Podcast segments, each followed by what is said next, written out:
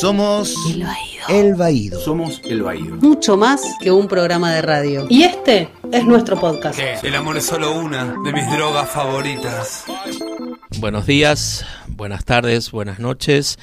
Este es una nueva edición de El Baído Podcast. eh, y dentro del Baído Podcast, un, de nuestro segmento Zona de Respuestas. Soy Gustavo Pecoraro y hoy les voy a presentar una entrevista con Amaranta Gómez Regalado. Ella es una antropóloga social, una mujer transgénero mexicana, eh, fue candidata política, es una activista en la respuesta al VIH, es investigadora social, columnista y promotora de la identidad cultural indígena precolombina. Amaranta es además eh, integrante del Comité Estatal contra la Homofobia de México eh, y también eh, integrante del Fondo Internacional Trans, que estuvo reunido hace unos días en Buenos Aires, hace una reunión del Buró, eh, y ella estuvo con nosotras y con nosotros, eh, las compañeras y las compañeras del Baído, y tuve la oportunidad de entrevistarla. Eh, hicimos una charla eh, muy interesante y profunda desde el punto de vista de su reflexión sobre cómo ve al activismo travesti transexual a nivel regional y también se detuvo eh, un momento en recordar a Loana Berkins y Diana Zacayán y cómo ve un poquito eh, al activismo trans travesti de la Argentina con todos los desafíos que este colectivo tiene. Eh, esperamos que les guste la entrevista y vamos a charlar con ella. Zona, zona de Esto respuesta. es Zona de Respuestas. Zona de Zona de Respuestas. Zona de Zona de Respuestas. Zona de Respuestas. Zona, Zona de zona de Respuestas. escándalo.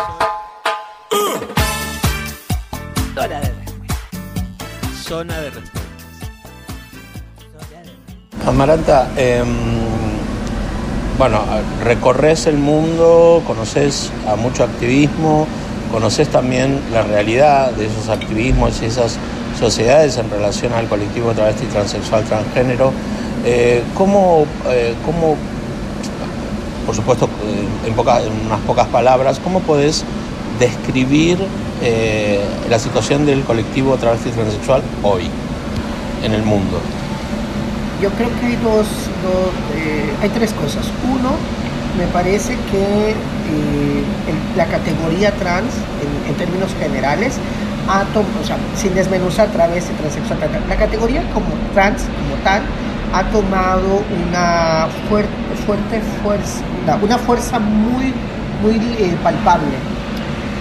Eh, y- porque entonces en la categoría la encuentras en textos académicos, en legislación, en discursos políticos, en el, en el uso del habla, o sea, está ya instalado la categoría trans.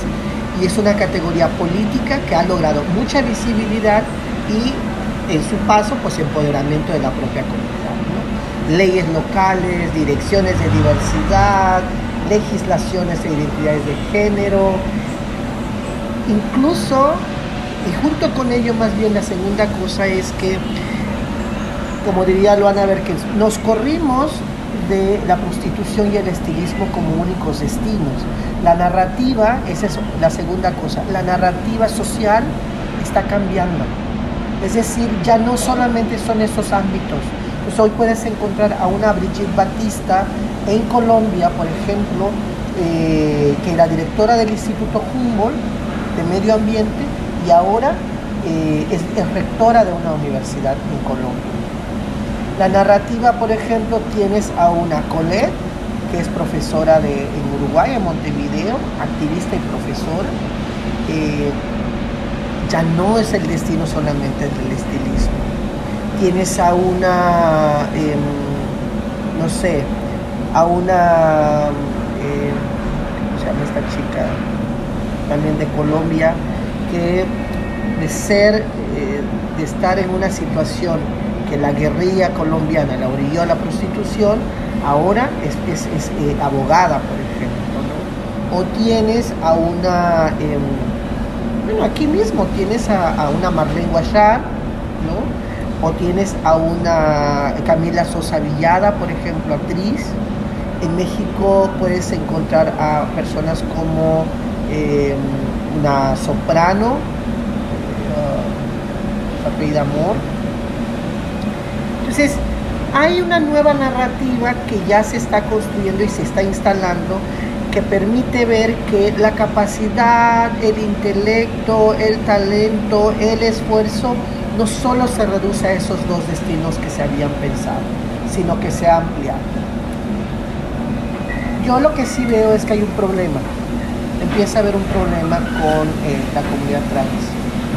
Y yo ahí sí eh, pido a, como hacer un alto porque hay narrativas o hay discursos de, de, de, compañeras y compañeros trans que por el simple hecho de la condición trans pareciera ser que se es merecedor de todo y que se puede hablar de todo y no. Yo creo que hay terrenos en donde necesitamos prepararnos, no importa que seas o no trans, pero si vas a hablar de un tema, me parece que hay que leer, hay que preparar, por lo menos qué dijo fulano, qué dijo sultano y hacer una comparación mínima. Sí hay una, sí hay como una especie de arrebato en ciertos espacios, con las feministas, por ejemplo, con lo LGBT y con otros espacios. Cierto es que, por supuesto, el rezago es histórico, pero la forma no es la que, no sé si utilizar la palabra deber, pero la forma es la que debe de cambiar. ¿Queremos derechos? Sí, bueno, hay que conquistarlos, hay que exigir que se, que se, que se cumplan, muchas constituciones lo tienen, hay que empujar. Pero la condición misma eh, de, de ser trans, travesti, transgénero, quitarnos esa figura de yo pobrecita, esa es la parte que creo que le hace daño al movimiento, porque se coloca en un lugar en donde todo mundo tendría que brindar como pleitesía, y no es así, porque hay muchos otros. La verdad que hay muchas personas trans que tienen bastantes privilegios también. Yo, por ejemplo, soy una museo trans privilegiada. Viajo, tengo una licenciatura. Desde esos privilegios también hacernos esa autocrítica de hacia dónde queremos ir. Ahora, hay luchas... Me, me, resulta muy interesante lo que planteas con esto de que la sola condición no te da como un sentido de conciencia para opinar de eh, X cosas. Sí, de, sí, por supuesto, la exigencia de tu... Eso de todo tu... el tiempo hay que hacerlo. Mm. Eh, Vos sabés que hace poco eh, entré en contacto con una agrupación de, eh, de, jóvenes, de varones trans, muy jóvenes, y que ellos planteaban algo que a mí no se me había, no se me había, no lo había pensado de esa manera, ¿no? Ellos decían que, por supuesto, estaban muy agradecidos de las personas como Loana, como Diana, como otras y otros mucho más mayores que dieron datos desde un lugar de mucha precariedad, pero que ellos se sentían en un lugar como privilegiados. Primero porque estaban viviendo un presente donde ellos podían desarrollarse. Y fue interesante, ¿no? Porque ese cruce intergeneracional es un poco lo que vos estás planteando en esto, ¿no? Sí, sí, sí. No, y además, creo que eh, ya esa es una nueva narrativa, que digo, hace 20 años ni tú ni yo hubiéramos escuchado para nada, y que son nuevas, son narrativas que crean referencias, no referentes, sino referencias de proyectos de vida, de futuros de los propios jóvenes. Ellos a partir de ahí pensarán que por lo menos el camino ha sido menos hostil. Yo veo como los padres, te voy a mandar los links, pero quisiera que los vieras en YouTube está sobre cómo los papás y las mamás de los niños y niñas trans de esta escuela Amaranta Gómez en Chile, el nivel de involucramiento que tienen, el nivel de sensibilización. Cuando tú escuchas hecho, eso, la brecha de angustia se acorta casi en lo mínimo, en lo mínimo. Ya no es esa angustia de qué va a pensar mamá, qué va a pensar papá, cómo voy a reaccionar. Incluso se cuestiona la, la forma en que el Estado ofrece el- la educación. Hay una frase de un chico trans que dice, estos profesores sí tienen un tiempo que me dedican a mí. No en una aula de 40 alumnos en donde el profesor solamente grita, pone el examen y San se acabó. Y aquí no, aquí hay atención. Y eso es lo que se interpela también al Estado. Los referentes de las y los jóvenes, los y, los, los y las niñas trans que están ya apropiándose de estos logros que se caminaron, es la mejor manera de celebrar que hemos logrado cosas. A veces pensamos que necesitamos las leyes federales, por supuesto que las necesitamos, pero hay cambios tan, tan, tan sustantivos en lo, en lo pequeño. Pienso hace poco que nos vimos en España, fuimos a Toledo, eh, mi compañera Dayana y yo, y le tocó hablar, y yo no sabía de esa experiencia de ella, y fue muy, muy conmovedor y muy fuerte, porque uno de, de los retos enormes en estos tiempos es cómo en el marco de los fundamentalismos hay el tema de la religión y la fe. por ejemplo.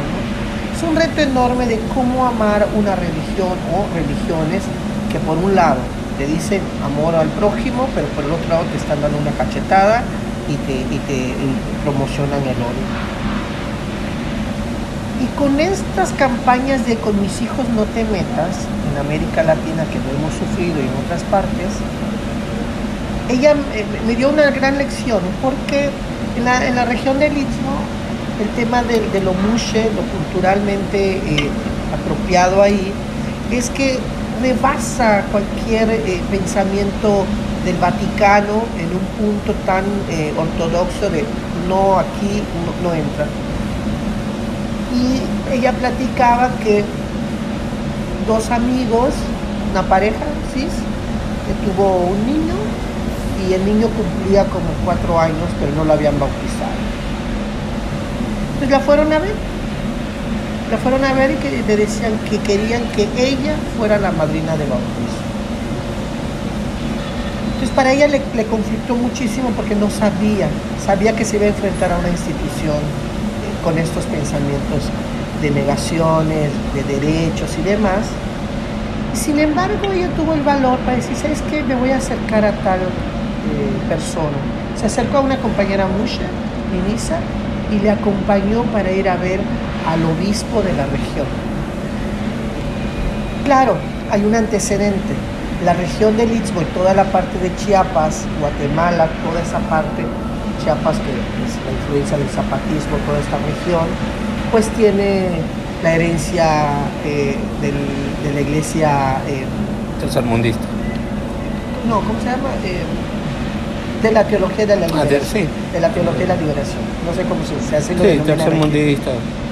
Entonces, cuando llegan con el obispo, eh, le dice, bueno, no tenemos mayor problema, solamente cumple con estas reglas, o sea, paga la misa, cómprale al niño lo que tengas que comprarle, pero le, le dieron un sermón, dice, no, es una responsabilidad enorme, es como si fueras la madre de cuando la, otra ya no esté, o sea, todo lo que y la verdad es que nunca, o sea, no, lo- anunció ni demás. Y ella muestra una fotografía cuando ya van a la, a la iglesia. Y no es el cura el que pone el pero, sino la gente que fue acompañando. El cura fue instruido y le, dijeron, va a haber una persona, tal fecha, usted va a oficiar una misa, no hay mayor sobresalto, usted haga la misa, permítale ella cargar al niño, cúmplase. Pero la gente, ¿no? dos, tres gentes comenzaron esa crítica social de por qué eh, eso había. Cuando vemos esas micro, micro realidades de la región, de la religión, perdón, podemos pensar que esos cambios pueden suceder ahí y no esperar a que el Vaticano mande un, un comunicado que se haga eso, ¿no? Pues yo creo que cada vez más también, como en la vida cotidiana, la gente tiene contacto en la vida cotidiana con el cura del pueblo, con el médico, ahí también suceden estos cambios importantes. Yo creo que los niños, los jóvenes con los que tú te conversaste, los niños de esta escuela y otros, sí van a tener, tienen como más herramientas y más elementos para poder pues, seguir con los cambios de alguna manera se. Hablando de, de- de- del colectivo trans, ¿no? como paraguas, si querés el término, eh, yo tengo la impresión de que eh, eh, si bien los, eh, los travesticidios o los transfemicidios eh, también han roto de alguna manera este, este como muro de silencio que había y que solo quedaba para las personas trans o algún aliado, ¿no? Y ahora copan los medios eh, de comunicación, se llegan a la justicia en, en escasas oportunidades, pero bueno, el caso, el juicio de, de- Diana, de Diana emblemático. es emblemático. Eh, en ese sentido, creo que hay como una, una visibilidad, una salida del armario muy dolorosa de, esta, de, estos, de estos crímenes. Eh, pero a la par, y ahí es la pregunta, yo tengo la impresión de que también están estos avances legales o estos avances de que los crímenes no queden eh, encerrados en un grupo reducido. Eh, en ese sentido, ¿vos cómo, cómo sentís que está parada la situación de los crímenes de odio por identidad de género específicamente? Mira, yo, eh, yo lo, lo reduciría, y, y no, no por reducirlo en términos eh, numéricos, sino más bien como el caso más emblemático y- de Latinoamérica y yo creo que del mundo.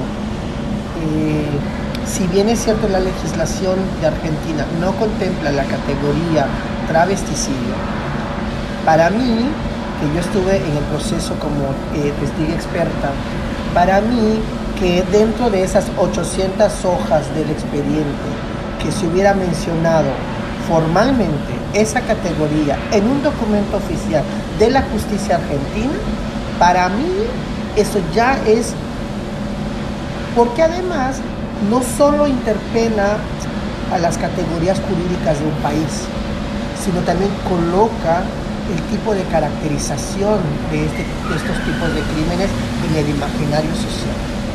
Para mí tiene dos impactos. Afortunadamente los medios le dieron tanta divulgación, tanta difusión a la categoría que hoy la gente puede preguntarse. Hay que explicar un poco más, por supuesto, de qué se trata. Pero ya de colocarse ahí, me parece de un avance enorme. Porque además eh, obliga, claro, no llegó solito el expediente, hubo toda una movilización social que permitió que se obligara a que el Estado abriera el proceso y hubiera un, eh, un juicio, ¿no? Sobre todo el juicio de cómo, cómo la sanción final, eso es muy esperanzador para muchos de los casos que, eh, claro, Diana era Diana y a veces en, en América Latina necesitamos ser muchas veces Diana para poder ser visibles. Claro, en contraposición la visibilidad también te da un nivel de riesgo en muchos sentidos. Pero la resolución misma, el castigo como tal, al culpable, fue muy esperanzador en donde se, las organizaciones terminan pensando que sí vale la pena hacer el esfuerzo de documentar por un lado. Por otro lado, de la denuncia, que siempre hay debajo de esa denuncia esa sensación de que si denuncio pues me puede ocurrir algo. Porque además nuestros sistemas de justicia son muy complicados. Eh, entonces, registrar, denunciar y movilizar. Yo creo que ahí, después de, no sé si a la par de lo del, proceso con Diana, los casos que hubieron en Brasil, por ejemplo, donde eran cuatro o cinco chicos, también fueron sancionados, castigados, y luego un caso en, en México también, de un chico que se había escapado, pero finalmente lo, detuvieron. El proceso no ha terminado, pero sigue ahí. Entonces, empieza a haber la justicia no ha sido un terreno realmente como familiar para las personas, si no es por la policía que te encarcela, pero siempre del otro lado, no de este lado que te ponga atención y que analice que en realidad tu grado de vulnerabilidad social te lleva a que ocurran y siempre estés en esos márgenes tan delgaditos de ser agredida. Ahora mismo, eh, la situación de Nicaragua, por ejemplo, con Ludvika, eh, es una activista que anunció que estaba siendo amenazada por el movimiento de Ortega y ahora fue apuñalada con seis eh, y luego en la cabeza y demás. Siempre estar en esa, en esa fila, en esa línea. Eh, ella me decía ayer que la policía termina diciendo que es por celos. Siempre ese discurso es hacia este lado, no para ampliar esta visión de la aplicación de la justicia. Cada vez más la estamos conquistando, pero ha sido una tarea, una tarea complicada. Pero estos ejemplos dan esperanza para que la gente se organice, denuncie y registre. Que me quedé pensando en algo que dijiste, que en, en América Latina, o algo así, ¿no? Una región, eh, hay, que hacer, hay que ser muchas veces diana para ser visibles, ¿no? Y yo pensaba en esto de cómo es la vulnerabilidad. Ni aún con la referencialidad y la importancia que tenía Diana como activista, ni aún eso la salvó del el odio de, de, su asesino, ¿verdad? Sí. La fama no es una vacuna. La fama no es una vacuna. El conocimiento tampoco. Y eso demuestra que aún con la información obtenida, analizada, repensada, eh, actuada sobre esa información, no es suficiente. Cierto es que hay un grado de vulnerabilidad constante en tanto tu visibilidad frente a lo público. O sea, porque si lo haces en la ONG y ahí la capacitación, ese círculo no sales, pues tienes como mayores resguardos, hasta para eso también, pues a veces entran también a, agredir a organizaciones, pero hay como mecanismos más de protección ahí. Pero cuando ya tomas el, la bocina, el micrófono y sales, interpelas no solo al Estado, sino a los sistemas policiales, a, las macroeconomías. Cuando empieces a tocar hilos finos, eso te hace per se instalarte en un escenario de vulnerabilidad, por un lado. Pero por el otro, también hay, hay como, como una, ¿cómo se llama? En la vida tenemos como momentos refractarios que, que, que hace que bajemos la guardia un poco, pero la guardia personal, no tener la precaución, no medir algunas consecuencias, no tomar algunas medidas. Eh, ahora, cierto es, cierto es que también el activismo, como en muchas otros, otras, eh, otras esferas, es difícil estar todo el tiempo 100, 100, 100, 100, manteniendo todo esto. Eh, el activismo también tiene sus, sus problemáticas como la depresión, por ejemplo, el, el, la desilusión en un punto, incluso hasta cosas positivas. El haber logrado una ley, por ejemplo, después te entra como un efecto posparto que ya no sabes qué hacer, ¿no? Ahora nos pasó mucho en Oaxaca. En un día nos aprobaron dos leyes, ley de matrimonio igualitario y ley de identidad de género. Y después, bueno, ahora hay que ver la aplicación, ¿no? Ahora nos peleamos. Sí. Entonces, creo que hay, hay, hay, cosas que en el interior o en lo interna debemos de, comenzar a, a, profundizar. Pues nadie es perfecto, nadie es perfecto. Pero sí creo que hay un terreno de lo público que te genera ese nivel de vulnerabilidad alto cuando eres visible, cuando tienes esa voz, cuando estás interpelando. Pero también hay un terreno de lo privado que nos hace a veces bajar la guardia. Y eso son, puede ser esos cinco minutos o ese, ese momento vulnerable personal que eh, hace tomar algunas decisiones que no terminan bien. La última, así ya te dejamos, eh, pero bueno, la verdad una charla súper rica, espero que a nuestras oyentes y nuestros oyentes también lo vean así. Eh, una reflexión conocedora de- del activismo trans a nivel mundial, pero también del activismo ar- argentino, eh, el activismo trans.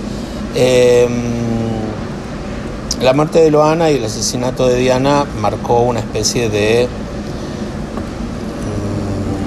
mm, soledad, ¿no? de, de grandes dirig- orfandad, la orfandad trans, ¿no? Eh, aunque hay otras compañeras y otros compañeros ¿no? que muy valiosos, pero bueno, eran dos figuras indudablemente muy convocantes y con, sobre todo Loana, con una práctica en la cotidianidad muy afectuosa, no por eso no menos profunda.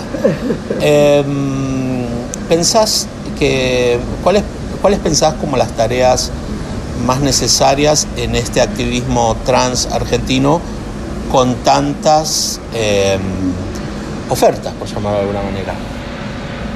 Yo creo que mm, la mejor forma de honrar a, Luana y a Diana eh, es eh, dejar de sentirse huérfanos y huérfanas. Basta. Creo que en estos años de- se extrañan, por supuesto, se extraña su beligerancia, su trabajo, sus discursos, pero es mejor asumir que hay una aposta que la gente tiene que asumir, que tiene que tomar, pero no desde esa orfandad. Creo que las enseñanzas, eh, simplemente hay que escuchar a, a- Luana en sus entrevistas en YouTube, por ejemplo, para tomar elementos que te permita a la nueva generación, a las personas trans líderes ahorita, a crear sus propias rutas. Nunca segundas partes fueron buenas. Entonces, Luana y Diana fueron únicas y aportaron lo que les tocó aportar en este terreno de vida. Su referencia, su historia es un bagaje y una herencia muy importante que las nuevas generaciones o las que ya están ahorita disputándose las coronas deberían de quitarse esas coronas y disputarse mejor cuáles son las agendas que quedan pendientes cómo hacer práctico ese 2% del cupo laboral todavía que no se está ejerciendo en todo el país. O sea, cómo llevar esto a la práctica y ver que realmente eso que se luchó desde un punto, en el caso de Diana, se, eh, se, se concretice.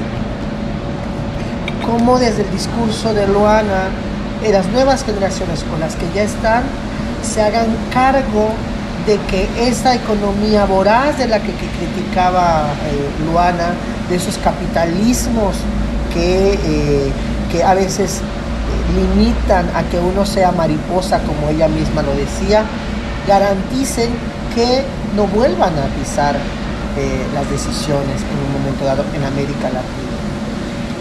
Cómo hacer que las derechas y los conservadurismos no tengan mayores espacios que van ganando. Porque entonces entre que nos peleamos nuestras coronas entre nosotras mismas, estos avanzan y avanzan con financiamiento y bien organizado. Hasta la OEA están ahora.